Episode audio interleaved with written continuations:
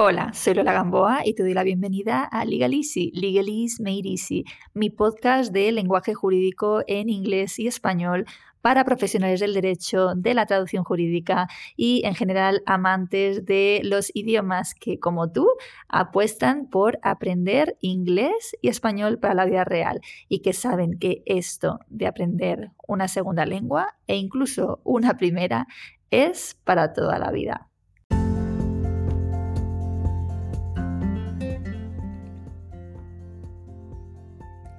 Un amabilísimo lector me escribió hace unos días proponiéndome que hablara aquí en el blog de la resolución alternativa de conflictos o ADR en inglés, Alternative Dispute Resolution, ADR.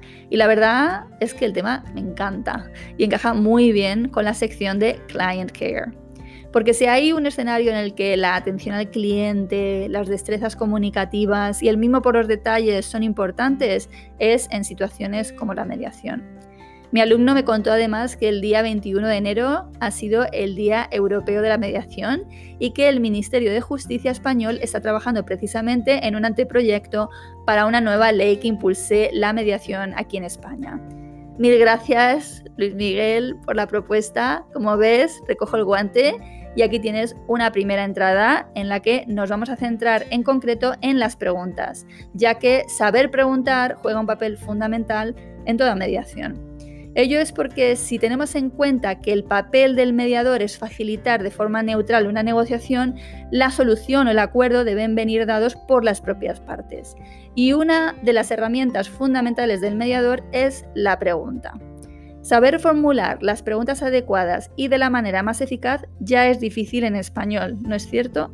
Es toda una destreza. Bien, pues saber preguntar en inglés es para nota y no me refiero solo a la gramática en la que no pocos cojeamos. Así que hoy vamos a hacer un pequeño repaso de solo cinco preguntas que puedes usar en procesos de mediación en los que el inglés sea el vehículo de comunicación, al menos con una de las partes. Vaya por delante que yo no soy mediadora, que nunca he ejercido como tal cuando era abogada y que jamás he participado en un proceso de mediación. Lo que hoy te presento yo es una brevísima recopilación de preguntas que he encontrado en distintas fuentes en Internet y que creo que te pueden resultar muy útiles. Pero you are the expert here. Muy importante, quienes estáis en mi comunidad gratuita de inglés jurídico habréis recibido hoy además por email un PDF muy completo con más ejemplos de preguntas clasificadas por su función. También si escuchas el podcast a través de Soundwise encontrarás este PDF en el icono del clip. Ah, ¿que no estás en mi comunidad? Bien, pues eso tiene muy fácil solución. Utiliza cualquiera de los formularios que encontrarás en educaciondigital.es para descargar recursos de inglés jurídico y ya estás dentro. So, are you ready? Yes, let's do this then.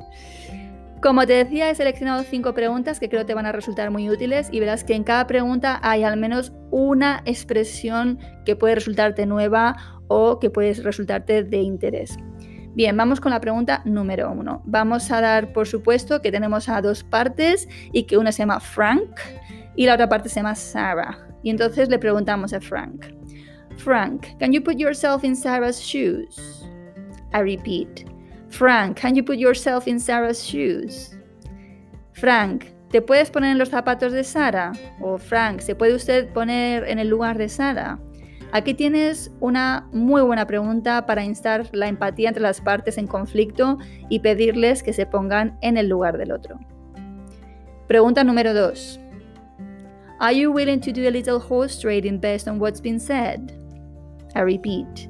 Are you willing to do a little horse trading based on what's been said? ¿Estáis dispuestos a ceder en algo en base a lo que se ha dicho? Bien, a la hora de negociar, lo normal es que ambas partes tengan que ceder en algo, ¿no? Es un toma y daca. Bien, pues este toma y daca en inglés es horse trading. Sí, caballo, horse trading. ok, pregunta número 3. Would you elaborate on that, please? Would you elaborate on that, please? Podríamos traducirlo como ¿podría explicar eso con más detalle? A veces es preciso pedirle a una de las partes o a ambas que sean más explícitas o que desarrollen algo que han dicho. Bien, pues to elaborate con la preposición on, to elaborate on es un verbo perfecto para esto. Pregunta número 4. How could we summarize what you've said? How could we summarize what you have said? ¿Cómo podríamos resumir lo que ustedes han dicho? Soy muy fan de recapitular y de resumir lo hablado, especialmente cuando la reunión es en inglés y cuando las partes son las que deben tener claro lo que se está diciendo para evitar tergiversaciones posteriores. Pregunta número 5 y la última. If you do not resolve matters here today, how much will it cost you to go to court? I repeat. If you do not resolve matters here today, how much will it cost you to go to court? Si no podemos resolver sus asuntos hoy aquí, ¿cuánto les costará acudir a la vía judicial? Bien, si en un proceso de mediación la cosa se atasca y se hace necesario hacer ver a las partes el coste de no llegar a un acuerdo y de acudir a la vía judicial, bien, pues esta me parece una muy buena pregunta, como otra cualquiera, para que las partes tomen conciencia de que quienes lo van a pagar en todos los sentidos son ellos mismos. Y hasta aquí por hoy. no te olvides de que en el PDF adicional que os mando por email hay muchas más preguntas súper interesantes y también una propuesta de trabajo para que practiques. ¿Te ha resultado de utilidad? Pues házmelo saber en comentarios que me encanta.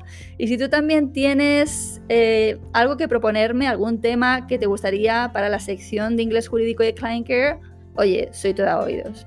Bien, cuídate mucho and catch up soon.